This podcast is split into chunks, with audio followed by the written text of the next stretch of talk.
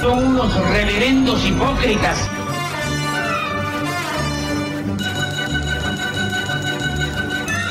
¿Por qué no suben a la tribuna a responderme si son tan hombrecitos?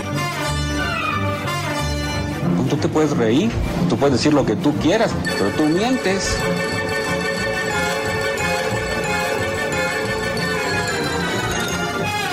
No tienen vergüenza, no tienen cara. Cállate, chachalaca. Bienvenidos a Política Nacional. Disculpe si nuestras netas se le estrellan en la jeta. Y por favor, sea serio.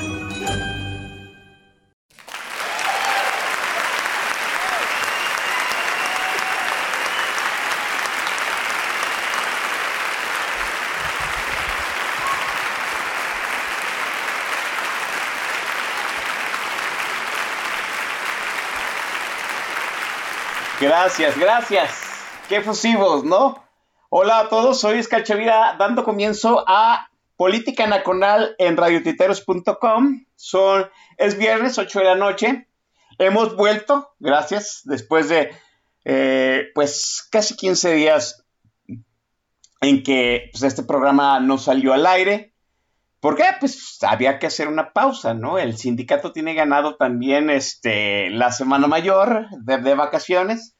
Ya veo a algunos miembros del sindicato muy bronceaditos, muy morenos, que bueno, debajo de sus ropas han de traer, traer marcada la línea de la tanga. Bien por ustedes, muchachos, qué bueno que se divirtieron. Ah, habemos, algunos que todavía no nos vamos de vacaciones. Las mías serán por ahí de junio, de junio ya hablaremos de ello más después, mientras pues apenas estamos en, en abril, ¿no? Digo, ya nos chutamos la, la casi la primera mitad de abril. ¿Qué, qué, qué chinga está pasando este mes? Digo yo. No sé si a ustedes se les está haciendo así, pero a mí sí. Bueno, el punto es que, pues volvimos, qué bueno que están con nosotros. Ya va a haber podcast nuevamente, gracias a la gente que descarga y amablemente nos felicita con mentadas de madres acerca de que el podcast sale muy tarde, que la chingada. Bueno, gracias a la gente que está ahí en el tag de la estación y le da sentido a esta emisión que es totalmente en vivo, por si acaso se nos va, sale alguna chingadera, pues es que pues, los fantasmas imponderables, ¿no? Para volver a traer el rating, pues trajimos a la carta mayor de la baraja que tenemos de opinólogos. No necesitan mucha mención, simple y llanamente pues, el, gurú de la esferita mágica que más ha acertado en este sexenio, ya deberíamos este, de alguna forma llevar un, un, este, un score de cómo van las aciertas del invitado de hoy. A mí me da mucho gusto tener de compañero aquí en el micro, en la cabina de Política Nacional, nuevamente al maestro Don Vix. Maestro, buenas noches. Muy buenas noches, mi querido Oscar. Muy buenas noches a la gente que nos hace el favor de escucharnos aquí en Política Nacional a través de Radio Titeros. Es un gustazo estar aquí dándole la madre a la semana. Bien encantado de platicar con toda la banda y pues bienvenidos todos, estamos a sus órdenes. Estamos aquí a sus órdenes nuevamente a todos porque en el inter de estos 15 días en que nos fuimos, eh, digamos, a un breve relax, pues nos habíamos quedado en el entuerto del plan este, C. Ya supimos pues que al fin y al cabo sí entró una morenista. Tal parece que la, la mejor certificada. Dicen por ahí que la tómbola fue salomónica. Habría que ver, ¿no? Hay que ver cómo actúa la nueva este, eh, concejal y presidenta del Instituto Nacional Electoral por lo pronto creo que eh, hizo los nombramientos de las cabezas de las oficinas técnicas, la gente que mueve los hilos del Instituto Nacional y parece que pues todo marcha bien, ¿verdad? Veremos si a la, a la hora buena pues sigue marchando bien. Por ahí veíamos unos tweets que al fin y al cabo pues eh, el que el observador haya este de algún modo, bueno, López Obrador y su gente hayan este, inclinado las posibilidades de la tómbola de línea en su favor, pues no, no, les asegura que la consejera presidenta vaya a actuar este, con sesgo político, ¿no? Pues si no, pregúntele ahora un ministro de la Corte que él designó, ya le está haciendo este, pues un proyecto de ley en contra ¿no? de, sus deseos. Bueno, veremos. Lo que nos trae aquí es que en el Inter, en que estábamos todos defendiendo, defendiendo al Instituto Nacional Electoral del Plan B, del Plan C, de la reforma constitucional, y nosotros pensábamos que ya teníamos en cierto sentido salvaguardado eh, una moratoria salvaguardada, una moratoria constitucional, pues resulta que en los sótanos de San Lázaro andaban el PAN, el PRI, el PRD y Morena. Ah, sí, Morena, claro, por supuesto. Esos cuatro partidos cocinando una reforma constitucional para maniatar, maniatar al Tribunal Electoral del Poder Judicial de la Federación pues que no es otra cosa más que, podremos decir, el, la otra parte del match de nuestra democracia. Una cosa es el instituto que realiza las elecciones y otra el tribunal que las califica. Sí, entonces por ahí, pues nos enteramos que el PAN, el PRI, el PRD, Morena, pues nos importa eh, un carajo, pues el PAN, PRI, PRD se habían coludido para hacer una reforma constitucional que daña la democracia, que maniata al tribunal para que, pues, sencillamente, este, no se anden metiendo en las decisiones partidistas. Vaya usted a creer. Y pues todo aquello que en algún momento empezamos a sospechar que no, no se escuchaba bien y olía peor. Esa situación de que en el plan B hubo panistas y priistas involucrados en darle para adelante, pues ahora resulta que sí, que de algún modo hay puentes tendidos para que la supuesta oposición opere junto con Morena. Pues no, no diré que la destrucción, pero sí este, menguar este, las instituciones que regulan la democracia en el país. Y dice uno, pues con esta oposición, ¿cómo chingados, maese, no? Eh, ya habíamos, ya se habían tenido algunos altercados desde eh, el plan B, que por ejemplo, por decirles un ejemplo, pues el, PRI quería eliminar los plurinominales o hacerlos todos plurinominales y el PAN quería voto electrónico, maestro. Total, el punto es que hay puentes tendidos entre la supuesta oposición y Morena.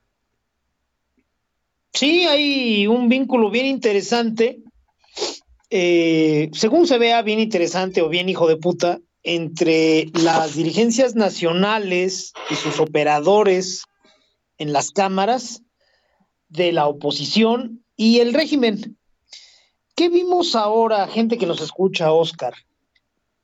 Tenemos el antecedente que tú muy bien señalas, en donde el um, Partido Acción Nacional y el PRI, pero señaladamente Partido Acción Nacional, intentó venderle al régimen su propia reforma electoral, mientras salían a posar de muy pinches defensores del INE y se ponían su playerita rosa y salían a las calles a, acompañarnos para defender al INE.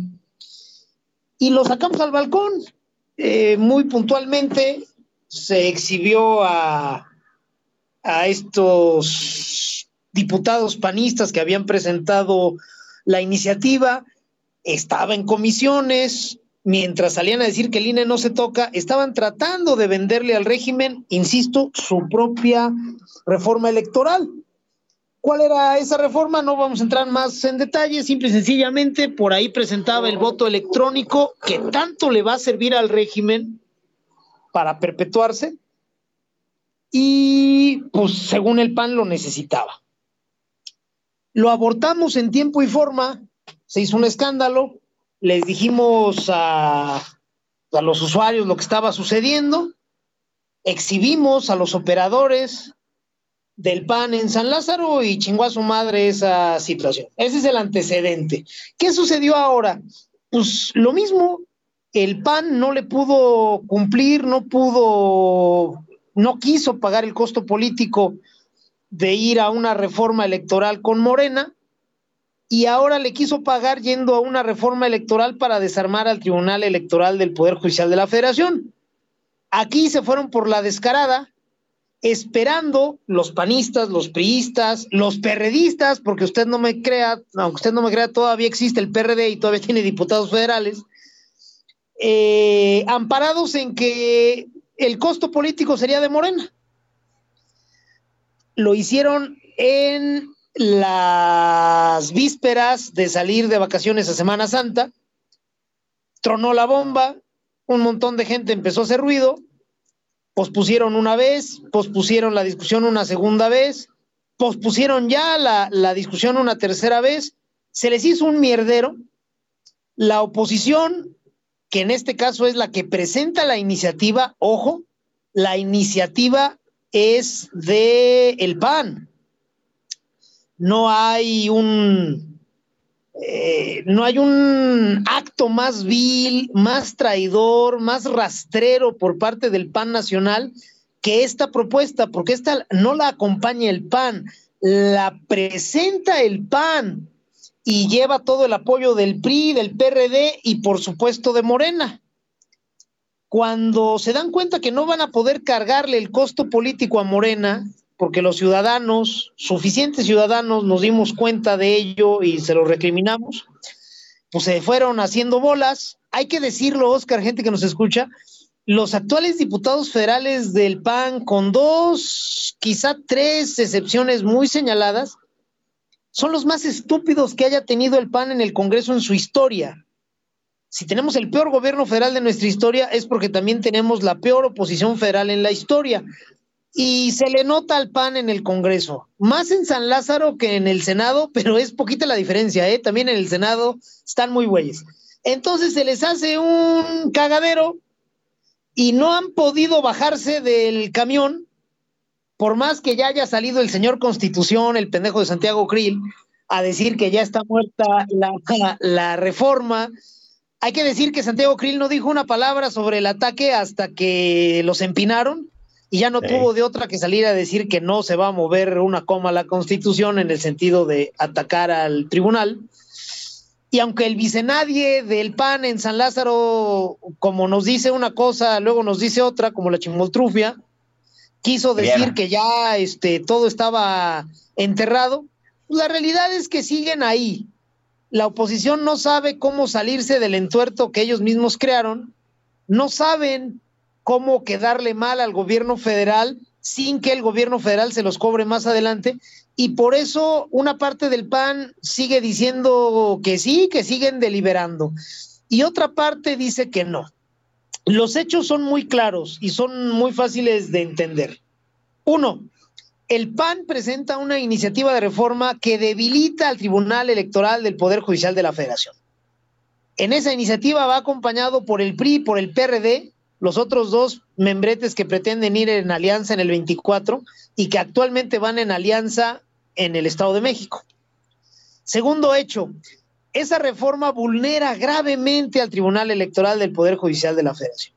No es solo que el horno no está para bollos, no es solo que el PAN se había comprometido, de hecho había propuesto una moratoria constitucional hasta que cambiemos de gobierno federal, no es solo que en este momento cualquier modificación al tribunal abre la puerta para desarmarlo en definitiva.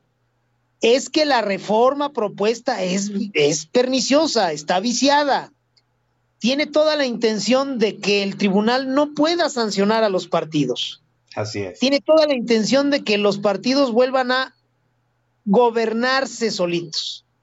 Que nadie les pueda decir si están discriminando si están enderezando o, ladeando la barca para favorecer a un grupo, si están discriminando a la mujer, a las etnias, no quieren rendir este, cuentas. Ese es el segundo hecho.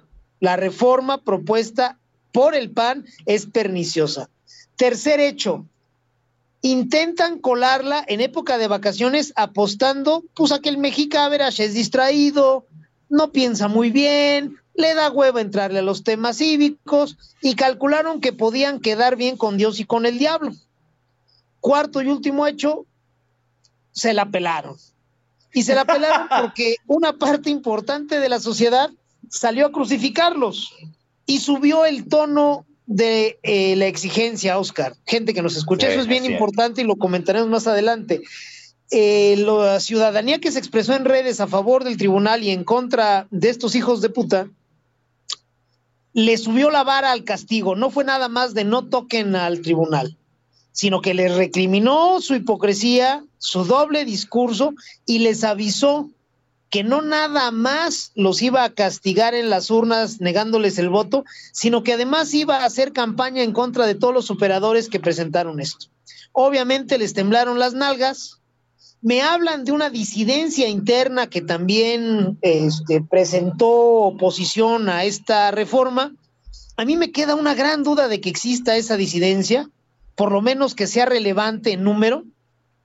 En redes sociales le exigimos puntualmente a todos los diputados de Acción Nacional, del PRI, del PRD, que se posicionaran y que se negaran a atacar al tribunal.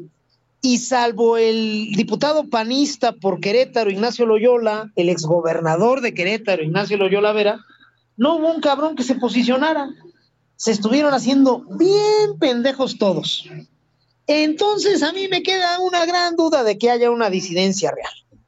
¿Por qué? Porque cuando se trató de defender al INE, sí hubo una disidencia, una disidencia notoria, sí salieron a redes a asociarse con los ciudadanos, con los votantes, sí salieron a enderezar un discurso eh, muy claro en contra de cualquier reforma, y en esta ocasión no, se hicieron bien pendejos. Se agarraron una mano con la otra y la lengua se la metieron en donde nunca les da el sol antes que responderle a sus votantes. Entonces, eso de que hay una disidencia interna, pues por lo menos a mí sí me quedan mucho las dudas. Si efectivamente existe y estuvo dando la pelea valiente allá al interior del Congreso, pues qué pendejos por no asociarse y no aprovechar el discurso que les estaba favoreciendo en redes, Exacto. o qué cobardes de que no se vaya a enterar mi coordinador que ando hablando aquí afuera. Y en todo caso, queda claro, Oscar, gente que nos escucha, que cualquier diputado primero acuerda y se empina con otro diputado que está más encumbrado que él, que con los votantes a los que les debe el cargo. Entonces, pues esos son los hechos y como dijo el inmenso Kevin Bacon en cuestión de honor, son, no, perdón, en, en eh, sí, cuestión de honor, a few good men, esos Sí. son los hechos y son irrefutables, Oscar, gente que nos escucha. Sí, ah, esos son los hechos, ¿no? O sea, es una iniciativa que emana de la bancada blanquiazul. Eso es un hecho, ¿sí? Y segundo, la sostuvieron con silencio en lo oscurito, tras bambalinas, en los sótanos de San Lázaro, hasta que ya no pudieron sostenerla, ¿no? Y ahorita están tratando de deslindarse del Frankenstein que ellos mismos crearon. Bueno, ya no es del Frankenstein, ¿no? Sino de los daños políticos del Frankenstein que ellos mismos crean, porque al fin y al cabo, Maese, usted lo sabemos, y, no, y la audiencia debe de tenerlo siempre en cuenta, toda reforma tiene un costo político. Y obviamente antes de hacer una reforma, pues los políticos pues tasan ese costo político a ver si lo pueden pagar. Pues a mí me parece que el PAN eh, tasó el costo político, por eso se asoció con Morena, ¿sí? Y dijo, me los voy a... Y para que el costo político sea menor, lo vamos a hacer en vacaciones, ¿no? De Semana Mayor, cuando la gran mayoría de los mexicanos pues está pasando tiempo de relax con su familia, porque eh, en realidad es cuando se coordinan las vacaciones de todos los miembros eh, que integran un hogar, ¿no? La mamá está de vacaciones, el papá está de vacaciones laborales y los hijos no tienen clases. Pero se les acabó el teatro, ¿no? El, como dice el maestro Don Vix, esta oposición viral se elevó el costo político y ahora el PAN no haya cómo zafarse. A mí me parece muy relevante, salvo lo que usted opine, maestro, a mí me parece muy relevante ese hecho de la disidencia al interior. ¿Por qué? Porque ninguno de los cuatro partidos ha hecho evidente esa disidencia. Obviamente no les conviene. ¿A qué partido le conviene este, exhibir un motín adentro? ¿no? Quiere decir, uno de dos, o que los coordinadores legislativos son débiles, o que los presidentes de los partidos son débiles, ¿sí? o que verdaderamente ya el legislador está atendiendo a los votantes y eso para los partidos pues es veneno puro, ¿no? Que el votante vea más por los, digo, que el legislador vea más por los votantes que por, lo, que por su coordinador, coordinador, que por su presidente de partido, pues sí es algo crucial. Yo vi videos de diputados morenistas, de diputados este, priistas, de diputados panistas diciendo pues que la esta, vamos, sobre todo aquellos que habían llegado, llegado por los mecanismos que los partidos querían cancelar, pues diciendo que la reforma era este, dañina para la equidad, para la democracia, y que había una rebelión al interior de todos los partidos. Ah, obviamente, pues no, daban cuentas de cuántos eran. Al fin y al cabo, me parece, Maese, que los números no, no, les dieron, pero sí habla, independientemente de eso, más o lo que usted me diga, que pues los coordinadores legislativos no tienen el control y los presidentes de, de la partidocracia me parece que si no lo, si acaso lo llegaron a tener, lo están perdiendo más. Sí, a mí me, me, queda claro, Oscar, gente que nos escucha, que estamos ante una de las eh, clases políticas más torpes, más ineptas, más estúpidas que haya habido. Y miren que en este país las hemos tenido notables. Eh, no hay uno sin dos. Si tenemos un gobierno federal gestionado, y es un decir, por animales, pues la oposición no puede ser muy diferente. Si fuera muy diferente, pues ellos serían gobierno y los otros güeyes estarían tratando de acceder al poder. Entonces, sí, las personas que no, eh, que no están sabiendo orquestar, que no tienen la capacidad y lo más importante, que no tienen la autoridad para dirigir eh, al partido en los eh, ambientes legislativos, pues es notoria. Eh, a ver, tenemos muy claro el panorama. El gobierno federal está demoliendo instituciones. Es bien fácil decir, híjole, es que no hay mayorías. Hay un chingo de cosas que cualquier oposición en el mundo puede hacer sin tener la mayoría. De hecho, es muy raro que la oposición tenga una mayoría legislativa en México y en cualquier parte del puto mundo. En la década de los 80 y 90 cuando se gesta el México moderno, cuando se crean las instituciones fundamentales que hoy estamos queriendo defender, pues la oposición no tenía ni el 20 o el 30% del Congreso. Es hasta 1997 cuando todas las oposiciones, todos los partidos que no eran el PRI se unen y logran tomar el control de la Cámara de Diputados.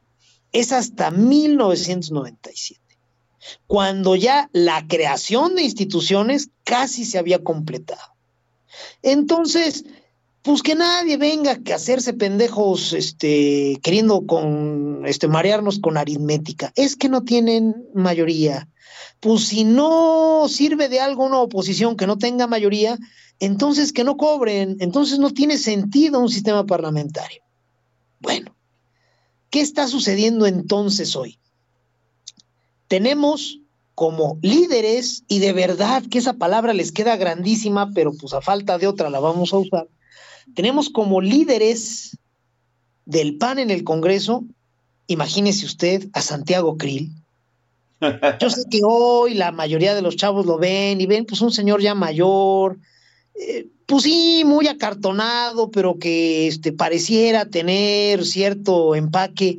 No, Santiago Krill, perdón por lo que voy a decir porque es muy dramático. Las personas que me estén escuchando en este momento y que sean muy nerviosas, por favor, bájenle el volumen. Santiago Krill no, Santiago Krill no controla ni su pito para acabar pronto. El señor andaba sembrando chamacos el siglo pasado a discreción, una tras otra.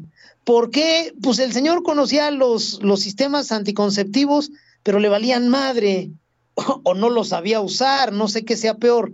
Bueno, pues esa persona es la que hoy es uno de los líderes del PAN en, eh, en la Cámara de Diputados. Y después usted súmele a Jorge Romo, se apellida este señor, un tipo, un gángster, una persona eh, sin la menor calidad moral. Está por ahí también Jorge Triana, que pues, es un pobre cabrón que quiere quedar bien con Dios y con el diablo. Eh, eh, se anunciaba hasta hace poco como vicecoordinador del PAN. Cuando descubrimos que al pobre cabrón no le prestan ningún documento, y que es el niño que tiene el control del Xbox desconectado y quiere estar jugando, pues ya hasta eso borró de su bio en Twitter, ¿no? Ya, ya no posa como vicecoordinador. Pero pues es también un güey muy limitado, para decirlo suavecito. Y también le falta mucha madre. Eh, lo que queda del PRD ya casi no tiene, ya casi no tiene diputados en San Lázaro, ya casi no tiene diputados federales. Eh, el señor que dirige el partido, pues es una persona muy limitada. Y en el PRI, para acabar de presentar el cuadro de la oposición, pues eh, el liderazgo nacional es Alito Moreno, imagínese, Amlito Moreno, y sus diputados y sus coordinadores ahí federales, pues es este señor Irán, que, es una pinche facha, es una tristeza. Entonces, hay una rebelión, no hay una oposición Quizás sí, insisto, no me parece que numéricamente sea relevante. Y ojo, esa rebeldía que vemos o que pudiera existir, que no vemos, pero que pudiera existir en San Lázaro con los tres partidos de oposición, obedece más a la torpeza de la dirigencia, a su falta de pericia, a su falta de capacidad para liderar, a su carencia absoluta de empaque y de autoridad, que a una comunión con la sociedad. Si existiera esa mancuerna fuerte con la sociedad, no habríamos visto a las personas que les estuvimos exigiendo en redes sociales un posicionamiento, y que cobran como diputados escondiéndose. Entonces, yo quiero volver mucho a ese tema, Oscar, gente que nos escucha. Eh, esa disidencia, sí, pues muy probablemente sí exista, pero sus intereses no son los de nosotros y la dinámica por la cual se ha activado obedece más a la incapacidad, a la torpeza y a la hijaputez de sus liderazgos que a un afán de mantener el orden. Eh, a mí me gustaría pues, tener mejores noticias para todos, pero no es así. Eh, ¿Qué va a suceder? Pues que se les va a hacer un cagadero. Vamos a decir más adelante entraremos al análisis de, por qué hubo un consenso muy amplio a favor de este, de este ataque al tribunal y vamos a decir también que esto no se va a resolver fácil. Este camino no tiene reversa. Esta carretera no tiene retornos. Es nomás un camino de frente. Y para salir de ella vamos a necesitar que muchas cosas sucedan y una de ellas es que las dirigencias nacionales de PRIPAN. La del PRD no, porque bien a bien casi nadie sabe quién dirige al PRD. Y, el día que nos al fin y al cabo, eso, Ah, perdón, adelante, pensé, dime, dime. Ah, iba a decir que, pues, que es cualquiera de los clones de los chuchos, ¿no? Pues da lo mismo que cual sea. Les puedo asegurar que no sé los apellidos, pero debe de ser un güey que se llama Jesús y es un güey que no vale madre, como sean sus apellidos. Entonces, insisto, el día que nos enteremos realmente cómo se llama, tampoco es que nos vaya a importar mucho. Pero PRI y PAN sí necesitan, para salir del cagadero que hicieron, insisto, que es pura ineptitud, ¿eh? Aquí no hay un complot, aquí no hay mala suerte, aquí no hay un régimen con un ajedrecista que juega en 27 dimensiones. No, todos son unos pendejos. Entonces, el cagadero que acaba de hacer la oposición, equivalente al régimen, equivalente a López, para empezar a salir de él, tiene que jubilar a Marquito, que significa jubilar a Naya, y jubilar a Lito Moreno, que significa jubilar un montón de tipos medio siniestros ahí en el PRI. Entonces, pues sí, este, todo esto que vemos, pues es el inicio, no el inicio, es un episodio más de la descomposición institucional de México, Oscar, gente que nos escucha. Bien, vamos a hacer el primer break eh, para pasar verdaderamente a lo relevante, que es el playlist, y ahora está pues, el, el top número uno de menciones del playlist, que es el DJ Don Vix. Entonces, maestro, usted tiene el control de la tornamesa. Y es un honor, mi querido Oscar. Vamos a darle muy macizo y con, con, con mucha enjundia. Esta noche tenemos música, como siempre, muy bien hecha, auténtica poesía musicalizada.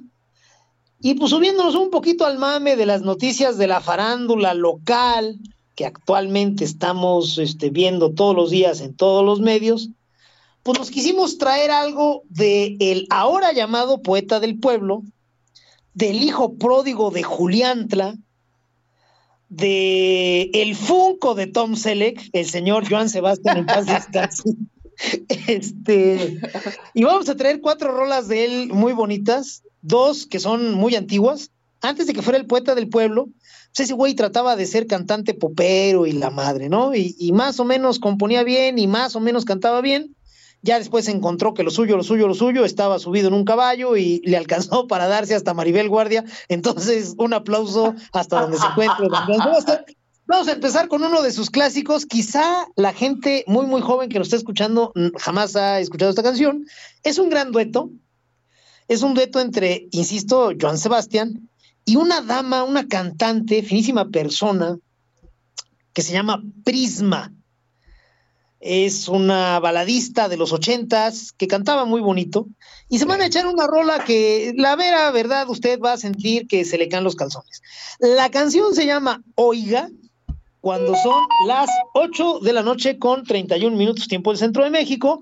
Al término de ella regresamos aquí en Política Nacional, Oscar Chavira y el Don Bis.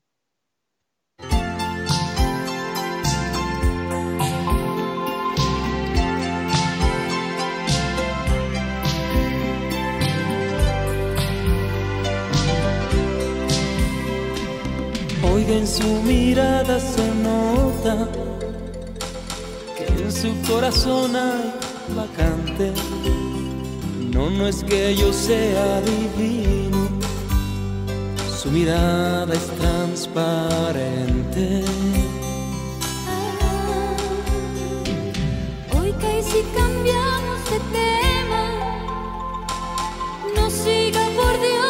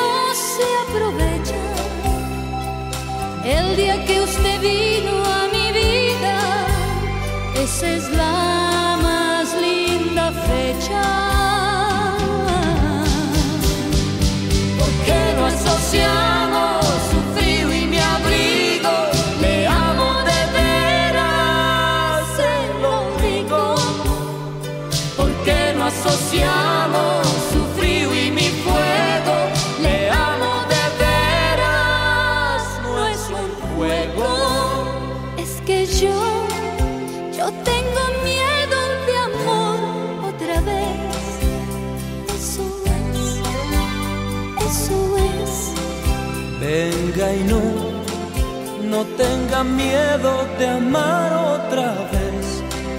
Eso es, eso es. ¿Por qué no asociamos su frío y mi abrigo? Le amo de veras, se lo digo. ¿Por qué no asociamos?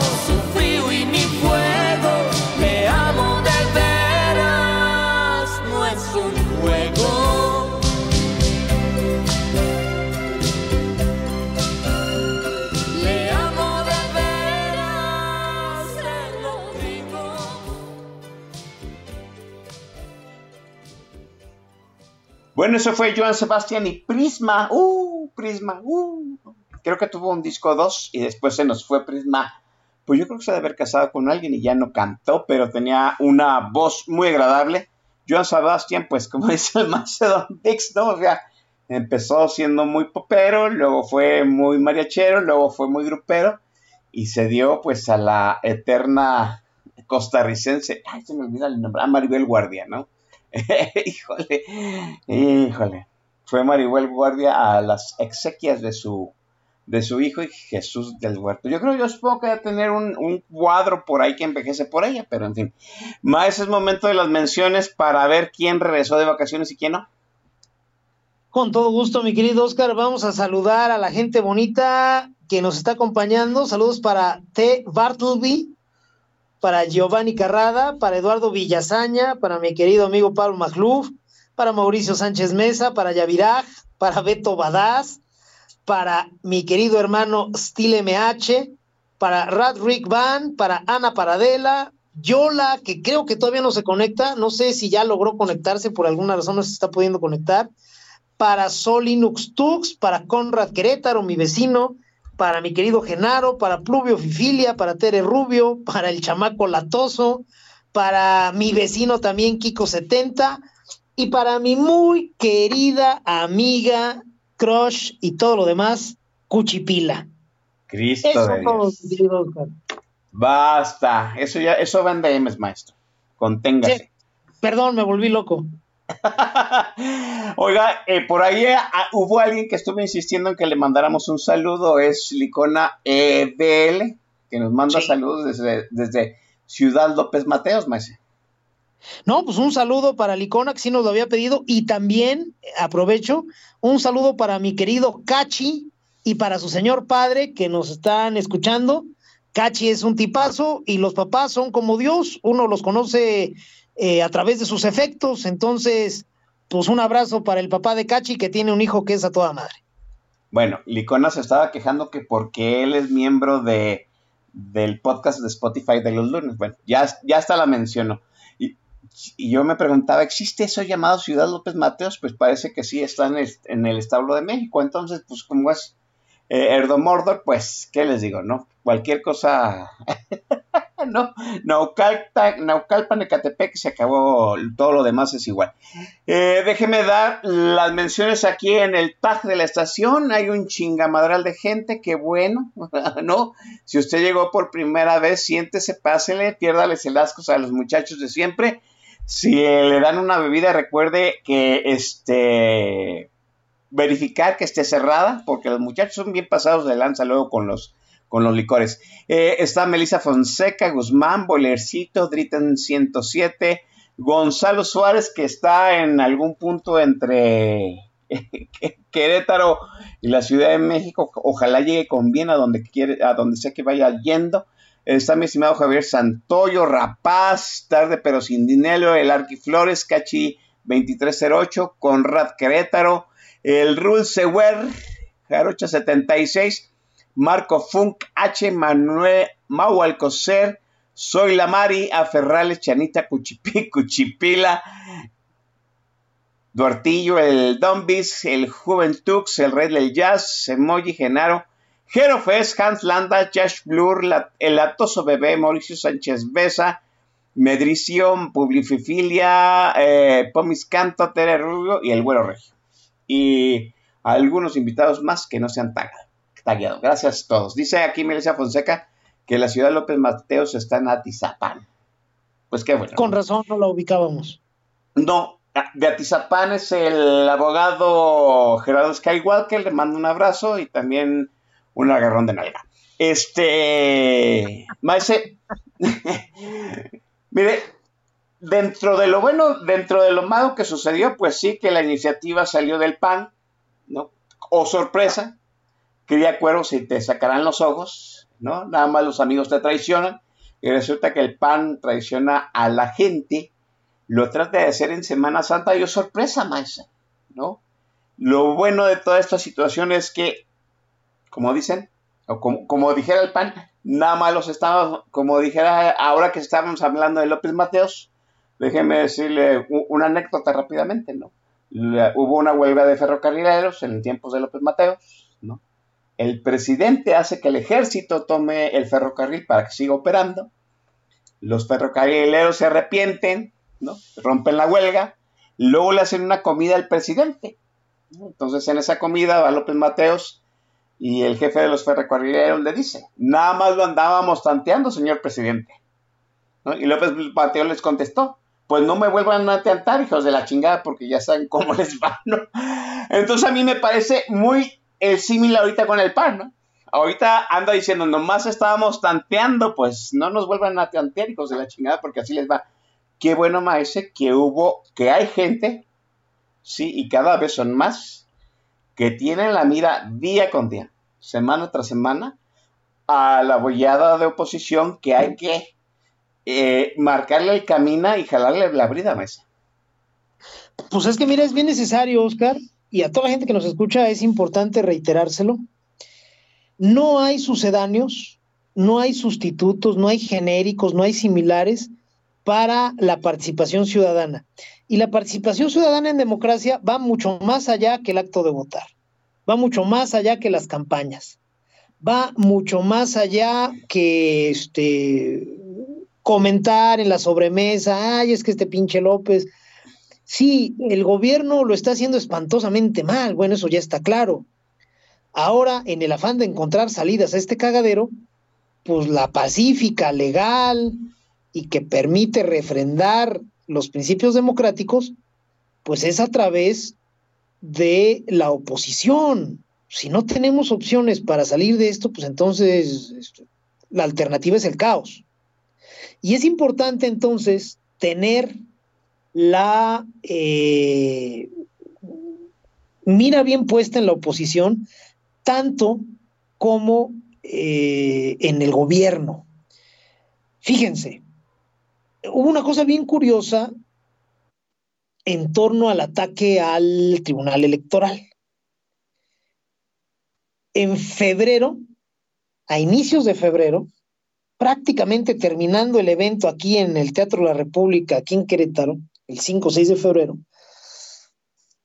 es cuando el PAN presenta su iniciativa. Perdónenme, es cuando se forman los grupos de trabajo liderados por el PAN para hacer la iniciativa de reforma al Tribunal Electoral.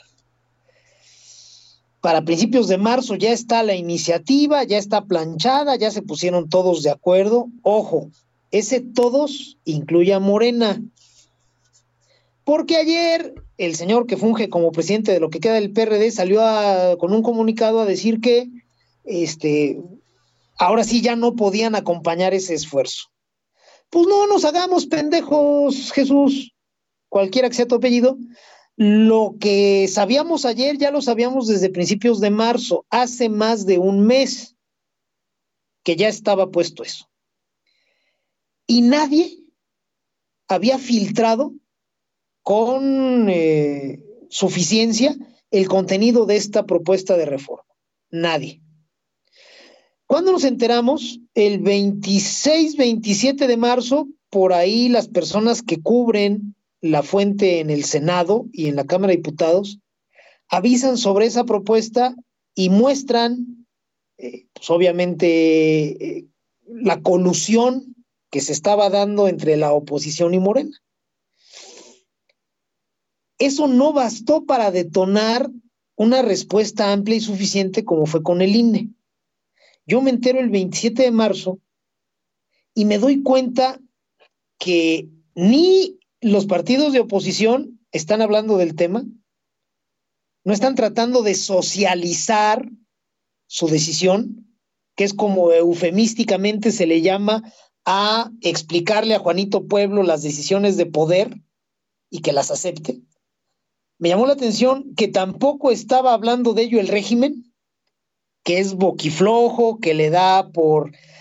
este, querer posar de todopoderoso. No estaba hablando de eso tampoco organizaciones de la sociedad civil que suelen ser muy atentas a ese tema.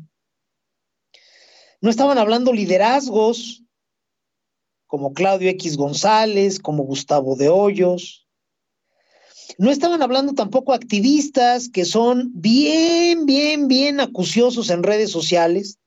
No estaban hablando tampoco del tema intelectuales, que suelen estar muy atentos a cada jodidez que intenta el gobierno. Y ya llegando al extremo de la atención, tampoco vi a influencers de esos que van por la libre sonando el pandero en este sentido, ¿no? Eh, me llamó mucho la atención. Hice por ahí un par de comentarios. Dios me perdone, le puse el dedo a sociedad civil, porque sí me llamó mucho la atención. Dejé a salvo su derecho de entrarle a los temas que a ellos les gusten y a los que no, no pero sí señalé que se me hacía muy extraño que no estuviera defendiendo al tribunal con el mismo ímpetu que se defendió al INE. Yo sé que Juanito Pueblo le, le puede quedar nebulosa la noción del tribunal. Sí es una institución sofisticada, como si hoy la, la, Suprema Corte de Justicia no le queda claro a un montón de gente, pues el Tribunal Electoral de Poder Judicial de la Nación menos. Entonces, a lo mejor a Juanito Pueblo podemos entender que no le haya llamado la atención el tema. Pero a esos influencers, que no es que entiendan mucho, pero alguien siempre los echa a andar y ahora no los echaron a andar. Y desde luego los intelectuales, que por supuesto entienden perfectamente las implicaciones, y a los activistas digitales que están súper eh, atentos y que saben analizar las noticias, y desde luego a las organizaciones de la sociedad civil que entienden que defender al INE, pero no defender al tribunal es hacerse pendejos, me llamó mucho la atención que no estuvieran diciendo nada. Y les llevó una semana empezar a medio reaccionar. La primera que reacciona es Sociedad Civil México, pero muy a regañadientes y muy a huevo y como que no se decidían. Y hubo activistas e intelectuales que ni así le entraron al quite. Bueno, es importante tomar nota porque claramente esa intentona en contra del tribunal fue fruto de un acuerdo muy amplio, pero entiéndame usted, muy amplio. Los grupos de poder, a través de los cuatro membretes, los tres de oposición y Morena, el del régimen. No voy a hablar del Partido Verde y el PT, son rémoras inmamables de Morena. Eh, eh, y pues el propio Movimiento Ciudadano que no entró a la iniciativa, pero pues se limitó a ser un relator del desastre, bien cómodo eh, en, en los tendidos de sol. Me queda claro que todos los grupos a través de los membretes se pusieron de acuerdo, ¿sabes qué? Vamos a quitarle atribuciones al tribunal ¿Por qué? Porque la dirigencia espuria en Morena, Mario Delgado y la supersenadora Conce Citlali Hernández, creo que se apellida esta gorda, este, tienen sus días contados como, como dirigentes de sí. Morena. Hay una impugnación por ahí, fue ilegal la forma en que extendieron su mandato. Alito Moreno ya también, del PRI, es una dirigencia que tiene los días contados, no va a llegar a la elección, gracias al Tribunal Electoral del Poder Judicial de la Federación. En el 21, el Partido Acción Nacional a nivel nacional tuvo que hacer mil maromas para cuadrar sus candidaturas conforme a lo que la ley marca, cubriendo cuotas, respetando la paridad, ¿me explico? Fue un pedo. Les cayeron en unas movidas horribles, se inventaron candidatos indígenas que no son indígenas, candidatas feministas que no son feministas, eh, candidatos migrantes que viven en México, un, una porquería. Bueno, el PAN no quiso repetir el riesgo y dijo, pues yo también le entro, como chingados. Entonces, el ataque al tribunal fue amplísimo. Y esos grupos de poder que a través de los membretes lo intentaron en, el, en la Cámara de Diputados, controlan a otro montón de organismos, controlan otro montón de presupuestos, controlan publicaciones, controlan dependencias, controlan creadores de contenido digital y a todos les cerraron la boca y les abrieron las nalgas. ¡Pum! Así de fácil y así de sencillo. Yo sé que todo el mundo tiene compromisos y que todo el mundo este, tiene preferencias y que cada quien tiene su agenda. Eso está toda madre. Pero sí me llama la atención cuán amplio fue el acuerdo para, para darle en su madre al tribunal.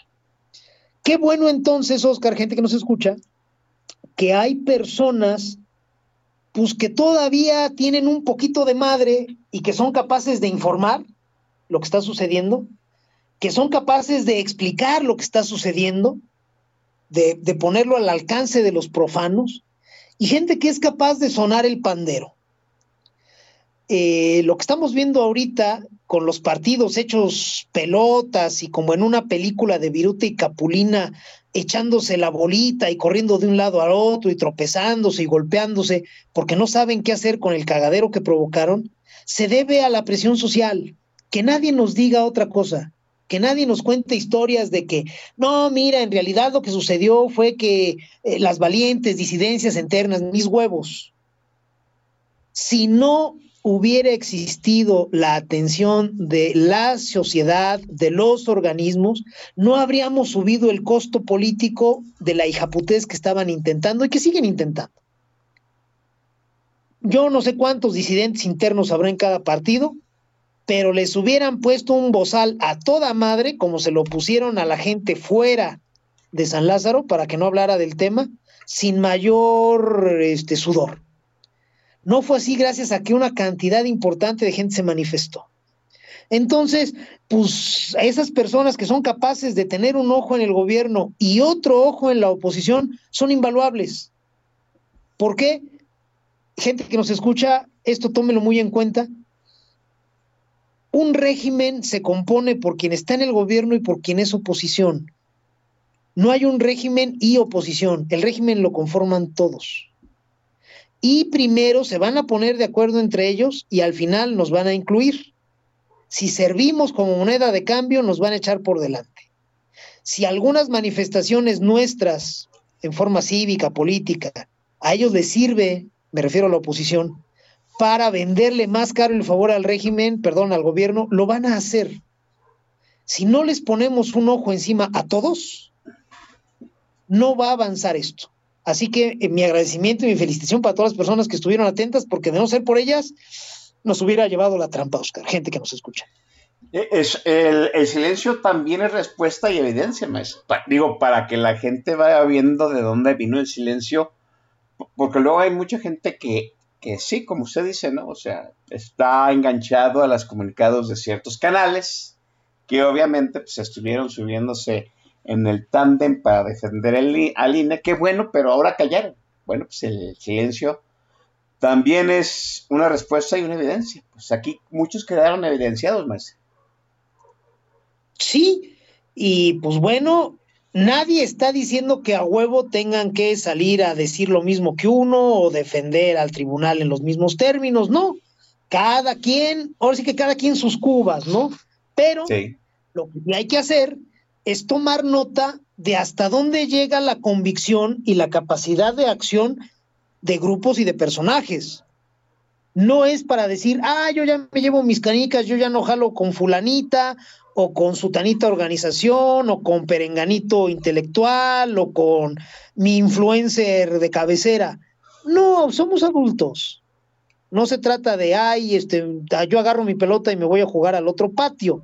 De lo que se trata sí es de tomar nota de cuáles son los límites de cada quien Así es. para que después, a la hora de hacer equipo, cuando colaboremos, cuando apostemos en serio por la democracia, sepamos quién va a poner sus fichas igual que nosotros y a quién le va a dar frío, que no es ningún pecado, nomás si hay que tenerlo en cuenta, porque si no, después vienen los reclamos y las decepciones, y es que yo creí, y es que yo pensé, no, cabrones, creyeron, no pensaron, no es lo mismo. Entonces, sí hay que tomar nota de eso para saber, bueno, yo ya sé que con A, B y C cuento hasta el final. Y con X, Y, Z casi hasta el final. Y con Epsilon y Lambda, pues mucho menos.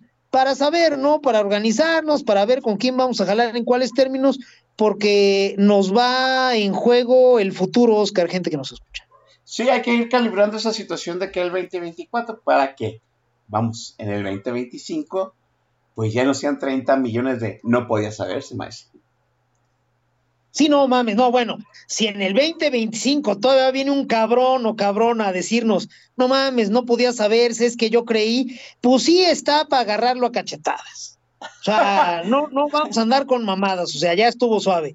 En el próximo segmento, si para ti está bien, mi querido Oscar, vamos a hablar de eso. O sea, sí, ya eh, estamos movidos, teniendo que chicotear a los pendejos a los que votamos y por los cuales cobran un chingo de lana por hacerse güeyes y la gran mayoría de las veces por tomar decisiones que nos perjudican. Bueno, vamos a ver ya para adelante. Ahora, ¿qué es lo que tenemos que hacer para que el Congreso funcione mucho mejor de cómo está funcionando ahorita, Oscar? Pero mientras vamos poniendo la siguiente rola en el playlist para los que necesitan ir a hacer refilm ese o los que necesitan de alguna modo, de alguna forma hacer química cerebral con eh, John Sebastián. Vamos con mucho gusto para que la gente este, ponga este, más bebida en su vaso y que vaya a soltar el miedo y que se amarre el underwear porque lo que sigue es realmente maravilloso. La canción que sigue del maestro Joan Sebastián se llama Rumores. Es uno de sus grandes clásicos. Espero que la disfruten y al término de ella regresamos aquí en Política Nacional Oscar Chavira y el Don Bis. Son las 8 de la noche con 56 minutos, tiempo del centro de México.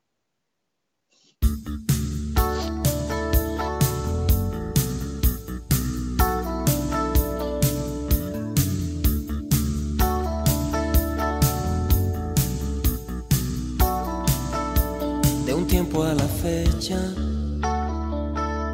te encuentro cambiada. No me haces reproches ni buscas mis brazos en la madrugada. De un tiempo a la fecha lo vengo notando.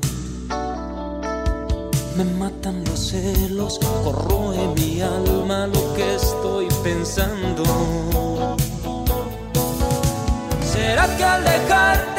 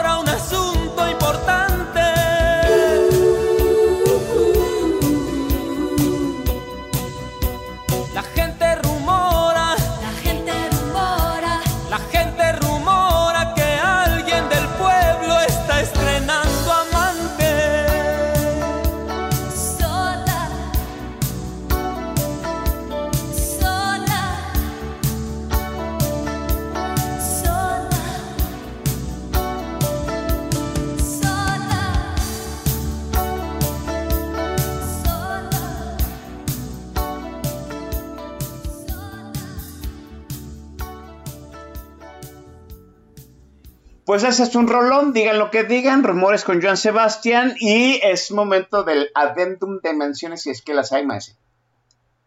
Sí las hay, mi querido hermano Oscar. Van saludos rapiditos para Remy Robbins, para mi muy querido El Mercenario, que nos está escuchando, este, junto con su señora esposa y con su señora madre. Un saludo para los tres.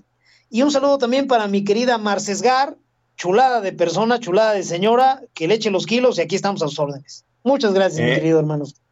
Ahí en el Twitter pide su mención Miguel Ramírez, Miquel Laquel, un saludote, a ver si nos escuchamos el, el jueves en el jueves de Política Nacional, la semana que entra, para que nos explique cómo está esa situación del Iberdrola, que él le mueve más a esos temas. Eh, y acá en el tag de la estación llegó el estimadísimo coronel Chorizo y Kiko70, que le mandamos un abrazote. Y si mal no recuerdo, también llegó Tere. Qué bueno por ellos. Maese, pues con estos güeyes nos tocó arar y hay que darle para adelante con ellos porque pues hay que trabajar para el 2024 y sacar al régimen a patadas, ¿no? Y tiene que ser, como en algún momento llegó a mencionar Pablo Macluf, pues un triunfo sin, vamos, sin posibilidad de peros. Y pues hay que trabajar con esta partidocracia, más. Muy bueno, está claro que si no es con estos güeyes, pues entonces ¿con quién? Pero hay maneras de trabajar. Jodidos estaríamos si la elección fuera este, reventarlo todo, peleándonos con estos incapaces o plegándonos a lo que ellos quieran. No mames, pues jodidos estaríamos. ¿Qué tenemos que hacer? Pues muchas cosas que no hemos hecho históricamente y que ya va siendo hora de que nos pongamos las pilas. ¿Qué estamos viendo hoy en el Congreso? Estamos viendo perfiles absolutamente ineptos, incapaces, torpes, obtusos, deshonestos, eh, hambreados, que pues ni siquiera guardan las formas para hacer sus trapacerías. ¿Hay manera de cambiar a alguien así? No, no hay manera. La edad última para incidir en la forma en que una persona se entiende y entiende al mundo y los valores que tiene, anda por ahí de los 14, 15 años. Ya después ya no es que cueste mucho trabajo, no se puede. Entonces, que malos perfiles. Ya estando ahí, es muy de pendejos suponer que van a hacer las cosas bien, que nos van a responder, que nos van a atender, que nos van a defender. Pues no mamemos. Yo no sé cómo le funciona la cabeza a las personas que así lo creen. Mira, vamos a meterle mierda al sistema y de seguro no nos va a salir oro, pero cobre sí. Pues no chinguen. No se puede. No hay sistema mm, tan maravilloso, tan bien diseñado, que lo alimentes con mierda y no salga mierda. Entonces, si una vez que están ahí no los podemos cambiar, lo que tenemos que hacer es cambiar a las personas a las que llevamos al poder. Está muy fácil. Está, este, papita. Nada más que hay que hacer un chingo de cosas. No es sencillo. Es fácil, pero no es sencillo. Hay un montón de etapas que debemos de cubrir. Hace una década, poquito más de una década, fue a, final, a, final, a mediados de 2011, decía yo que todos están reprobados, criticando a Calderón. Desde entonces soy un indeseable para las cacatúas incogibles, miembros de la secta del rebozo morado y para los rafitas gorgori que se juntan con ellas. Pero es una realidad. Tengo 11, 12 años diciéndolo. No podemos validar mierda nada más por el color de la playerita. Si tenemos unos perfectos inútiles, o estúpidos, o ratas, o tranzas en el Congreso, tenemos que darnos cuenta que la playerita no les da y no les quita. Son lo mismo. Entonces, nos tenemos que preocupar, preocupar por asegurarnos que quien se ponga la playerita y llegue a la boleta y eventualmente sea votado, sea un mucho mejor perfil, pero así con mayúsculas, mucho mejor perfil. Quien crea que hoy la gente que está en el Congreso como grupo social está siendo al menos mediocre, está viendo otra película y no se está enterando de nada. Son pésimos. Tenemos dos, tres casos de excepción de gente que sí funciona, está muy bien, pero una golondrina no hace verano. Necesitamos que suficientes personas capaces, comprometidas, condicionadas, lleguen a las curules. Bueno, pues vamos a arreglarlo ya. Querer tener resultados diferentes haciendo lo mismo es propio de estúpidos. No seamos estúpidos. Oye, nos están saliendo bien malos. Pues ¿cómo le haces para escogerlos? Pues me espero a que esté la boleta y voto por el logo. Pues la estás cagando durísimo. Hace quizá 15 años que ya no deberías de estarlo haciendo, que ya no deberíamos de estarlo haciendo. Yo hace 10 años que ya no lo hago. Entonces, bueno, ya vamos a dejar de cagarla, ya vamos a cansarnos de dejar la basílica tan lejos. A ver, si el camino no es esperar a que me traigan la boleta ya, ya decidida para que yo valide y que mi validación yo esté acostumbrado a hacerla por el membrete o por el color, vamos a hacerlo todo diferente. Vamos a asegurarnos de que en la boleta aparezcan personas capaces, no solo por el partido que yo creo que es mejor, no solo por el membrete con el que yo me siento cómodo, sino por todos, todos. Hay que exigirle a los partidos. ¿Cómo se le exige a un partido? Pues con lo que tienes de valor para ellos, que es el voto. ¿Saben que Si no ponen perfiles de este tipo, si no ponen a gente como A, B y C, si no vienen a las colonias y en lugar de repartir tinacos y chingaderas, no vienen a explicarnos perfectamente cómo nos vamos a comunicar ya con ustedes en el cargo, pues no les toca voto, cabrones. Así de fácil.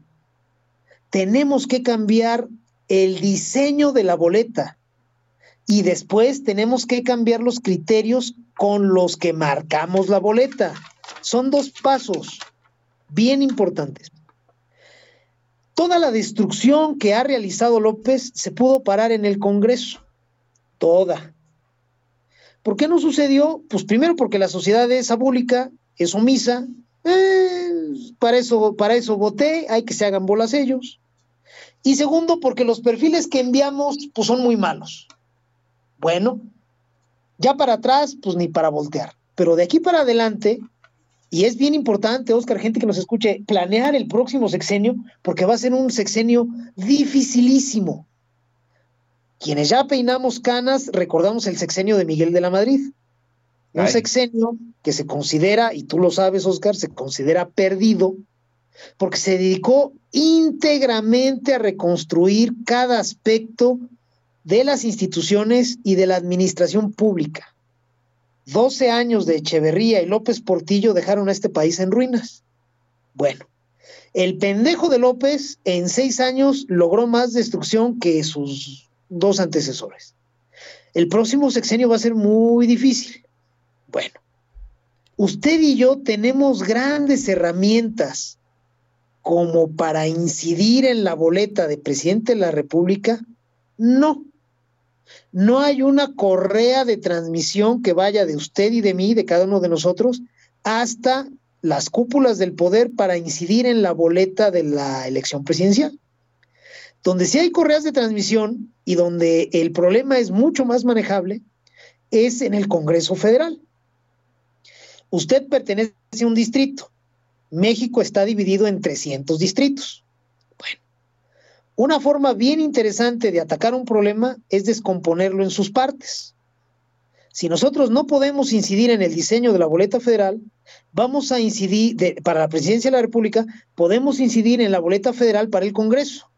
Ahí sí, usted tiene a la mano a los precandidatos, al presidente estatal de los partidos, a la gente que figura, a la lideresa de colonia, al cabrón que siempre anda queriendo figurar, y con ello sí se puede trabajar para condicionar una boleta que nos sirva al Congreso. Insisto, no nada más con el partido que usted cree que eh, este, es su partido. Le aviso, usted no tiene partido. Así de fácil, así es, y nunca le van a servir. Si usted no los pone a trabajar, no van a trabajar, no van a funcionar. Entonces, hay que ir con los políticos locales, ahí sí, con los de nuestro distrito.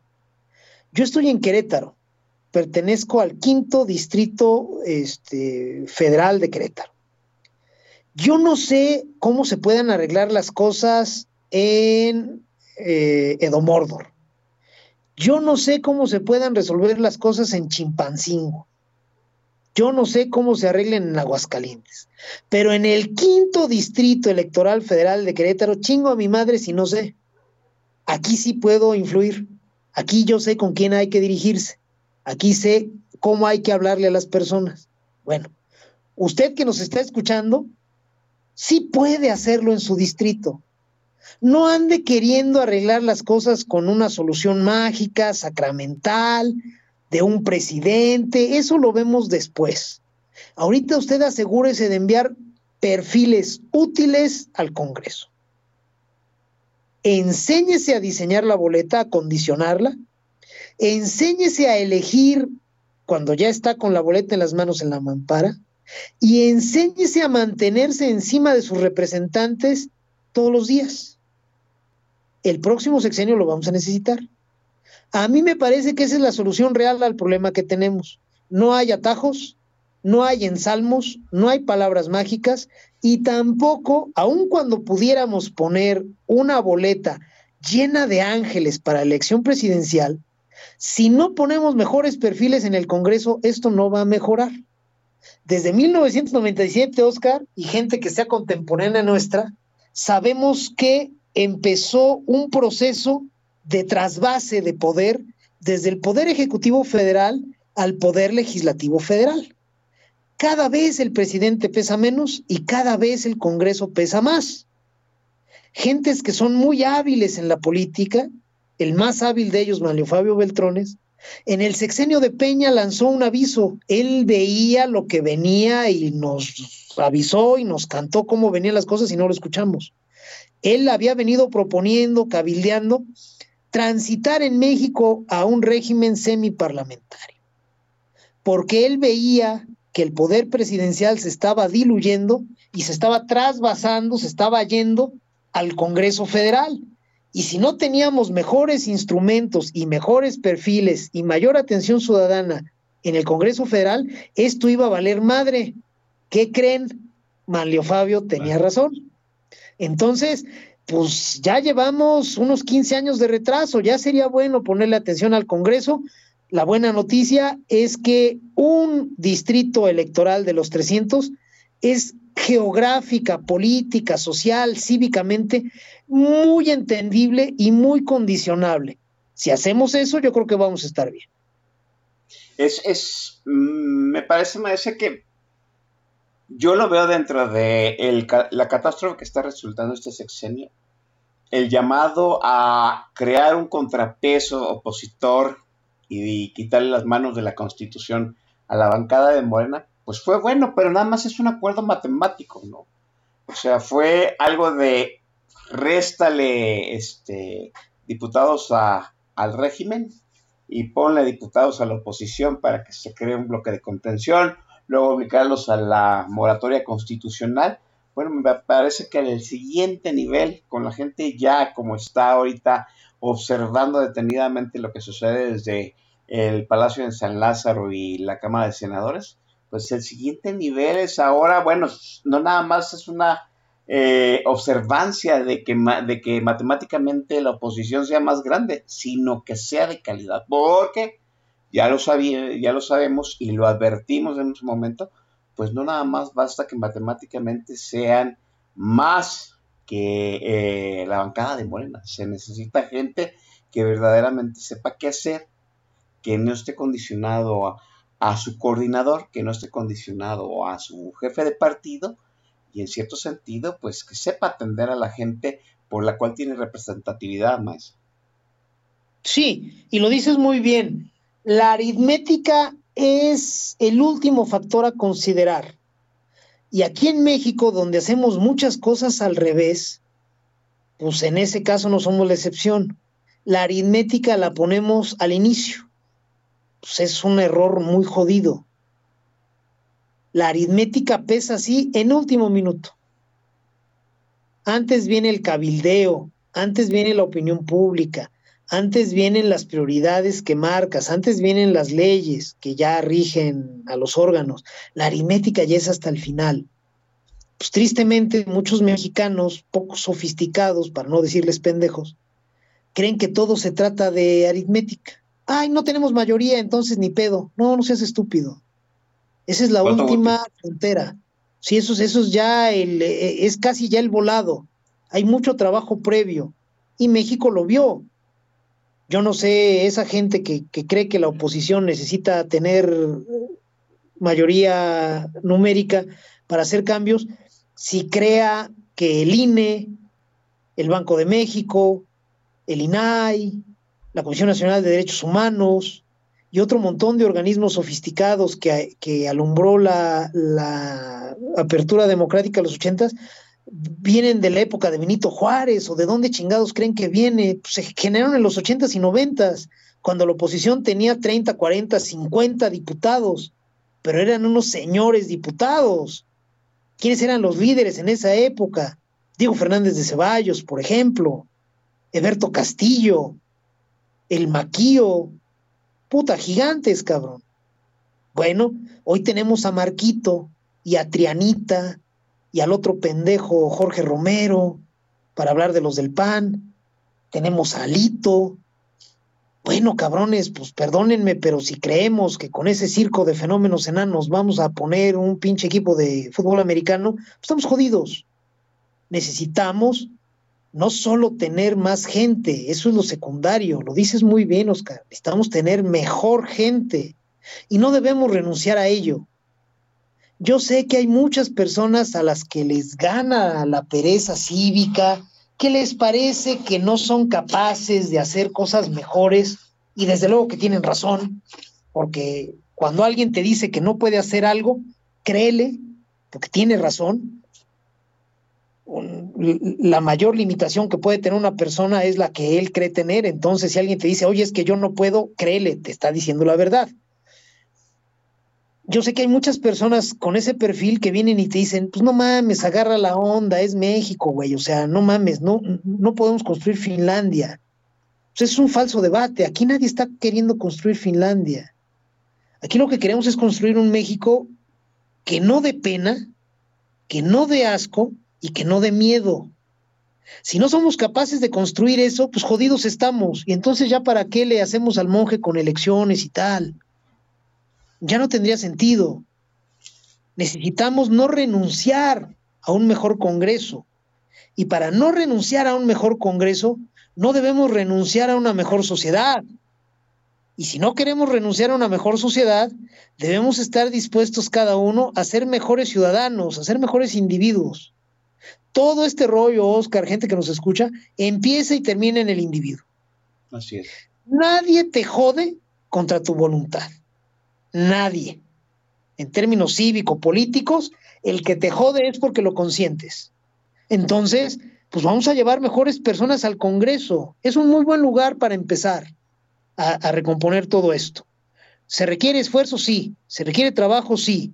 ¿Está fácil? No. Hay que hacerlo aparte de todo lo demás que ya hacemos en nuestras vidas, por supuesto.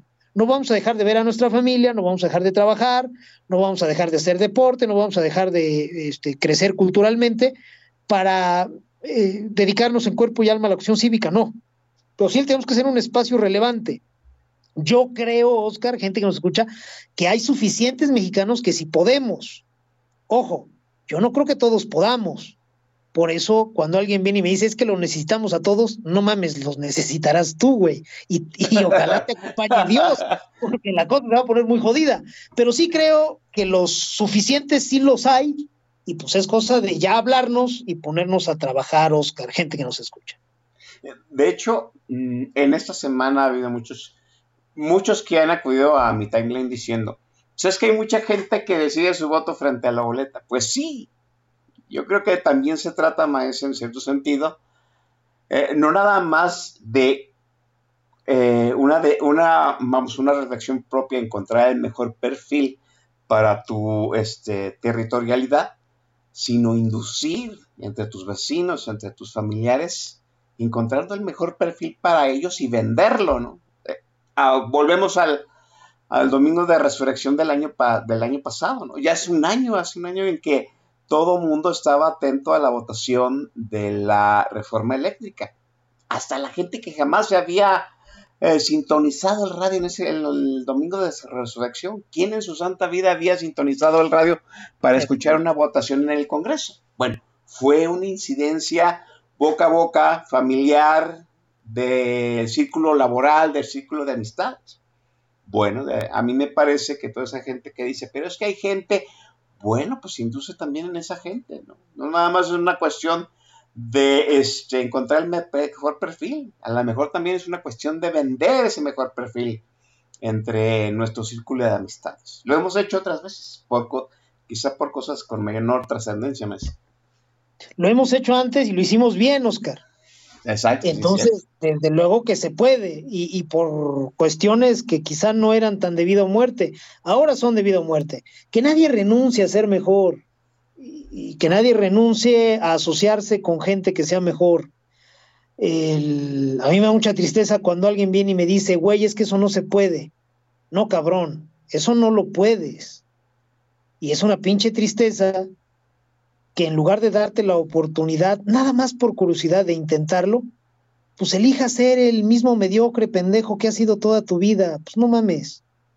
Eh, ustedes muéstrenme a alguien que cívicamente se castra, se limita, se derrota antes de siquiera intentarlo, y yo les voy a mostrar a alguien a quien su familia consiente, pero no se siente orgullosa Voy a mostrar a alguien a quien sus parejas sobajan. Les voy a mostrar a alguien a quien sus hijos desprecian. No hay que ser ese tipo de gente. Se puede ser pues, lo que tú quieras, cabrón. Entonces está muy jodido elegir ser eso, creo yo. Y si lo entendemos, y nos comprometemos con ello, yo no sé cuánto podamos mejorar en esta elección y a lo largo del sexenio que viene. Pero sí puedo decir que vamos a encararlo de mucha mejor manera que si mantenemos a una mayoría social aletargada y desmovilizada. Eso sí, podemos asegurar que no va a cambiar una cosa y, bueno, pues va a ser un pinche fracaso monumental. Se le quitó el alcance de la constitución al presidente gracias a pues una mayoría matemática, a una, no mayoría, digamos que a incrementar matemáticamente eh, la bancada opositora, pues yo creo que el siguiente nivel es hacer pues, esa bancada opositora un poquito más sofisticada. No fue tan difícil. Fue una agradable sorpresa. Hemos visto en este año que ha funcionado la bancada, pues que sabiéndoles jalar las riendas, funciona. Pues nada, yo creo que sería, vamos, sería más fácil hacerla funcionar con un perfil es un poquito más, este, más condicionados a, que, que sepan que están vigilados 24/7. vamos a la penúltima intervención musical de, de su prodigiosa mano y volvemos a, volvemos el corte más venga. Vamos con todo gusto con otro de los grandes clásicos. Esta sí la gran mayoría estoy seguro que la conoce y les dan ganas de tomar el teléfono y llamar a esa persona especial oh, cuando la escuchan. Por supuesto. La canción se llama Tatuajes. Cuando son las 9 de la noche con 24 minutos tiempo del centro de México, al término de ella regresamos aquí Oscar Chavira y el Domis.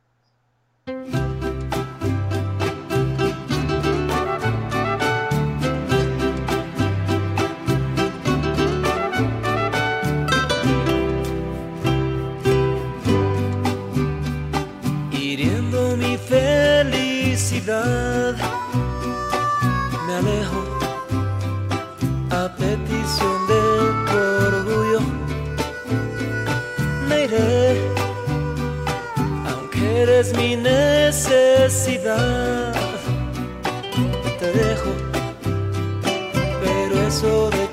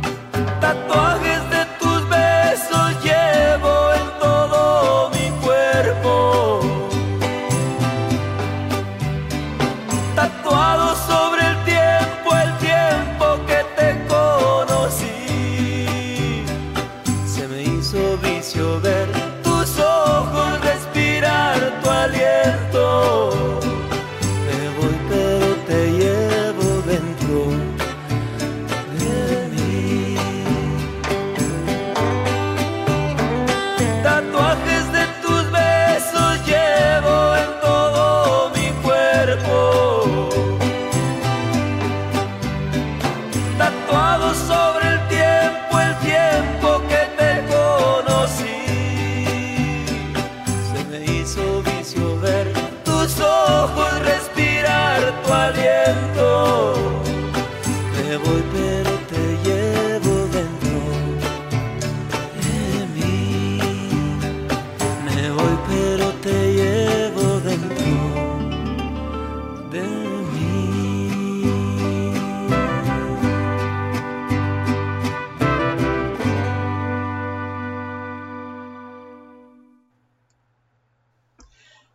pues ya quedó, muchachos. Han sido aleccionados sobre lo que sucedió en estos últimos días, que pues nos da, nos da luz acerca de cómo se están manejando la abollada opositora, que se quiere ir por la libre, les elevamos el costo político y parece que están reculando. De todos modos, en la semana hay que estar muy atentos a lo que, va a suceder, porque pues, en realidad la propuesta de reforma de ley no se ha bajado, ni se ha dicho que este, que se vaya a retirar, sencillamente la están postergando, una de dos, o para seguir tanteando el costo político, o la segunda para, para ver cómo encuentran una forma de zafarse sin, sin que les duelan más las nalgas, ¿sí? Y pues, la tarea de que de aquí al 2024 no nada más sea un ejercicio matemático de, pues, este, de voto válido, sino que hay que sofisticar eh, las matemáticas y hacer que además ese voto cuente en un perfil que nos sirva a nosotros. Maese, muchísimas gracias por haber estado aquí en Política Nacional. La reflexión final, Maese. Gracias por la invitación, Oscar. Siempre es un señalado honor para mí, además del gusto que me da platicar contigo, que me invites aquí a, a platicarle a tu auditorio. Gracias a todos por su atención. Vamos a trabajar, vamos a sofisticar muchas cosas. Trascendamos ya la visión rupestre, primitiva de la política que muchos mexicanos tienen.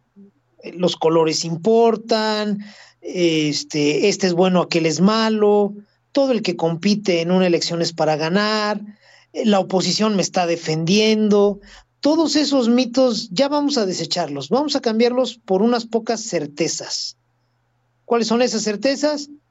Si no alzo la voz y la mano, nadie me va a venir a ayudar. Si no soy capaz de interesarme en el proceso, no tengo derecho a incidir en el resultado. Otra certeza es, bueno, lo que no haga yo no lo va a hacer el vecino. No me tengo que esperar a que el vecino venga a invitarme. Yo puedo empezar a trabajar. Otra certidumbre, no necesito instrucciones. Quien está lo suficientemente alfabetizado como para entrar a Internet y encontrar el programa de política nacional o encontrar un usuario en Twitter o eh, rezarle a San Google, ya tiene todas las herramientas académicas y de vida que necesita para ponerse a investigar y trabajar por su cuenta. Yo sé que es una fantasía pensar que todo el mundo lo va a hacer, pues no necesitamos que lo haga todo el mundo, necesitamos que lo hagamos lo suficientes. Y yo creo que si lo sabemos, vamos a ver si somos capaces de echarlo a andar. Ojalá este, seamos suficientes y nos sigamos escuchando aquí, Oscar, y gente que nos ha acompañado en esta oportunidad. A mí me va a dar mucho gusto el próximo año, dentro de poquito más de un año, estar celebrando no nada más un triunfo aritmético y no el triunfo de uno o dos membretes, sino el triunfo en calidad y el triunfo del individuo. Vamos a trabajar y yo creo que lo podemos hacer. Muchas gracias a todos, descansen a toda madre. Sí, sí, Luis, si pudieron escudriñar en, la tesis de una ministra de la Suprema Corte, pues que no puedan escudriñar en, en, el pasado de sus candidatos a diputados. Vámonos, jóvenes, han sido eleccionados, volvimos después de este impasse y le daremos de aquí hasta junio seguidos. Cuídense, gracias.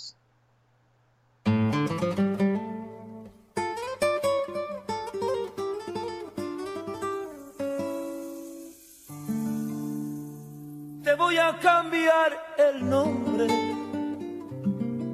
para guardar el secreto, porque te amo y me amas alguien debemos respeto. Te voy a cambiar el nombre en base a lo que has traído. Ahora te llamarás Gloria. Lo tienes bien merecido. Y hemos de darnos un beso, encerrados en la luna. Secreto amor te confieso,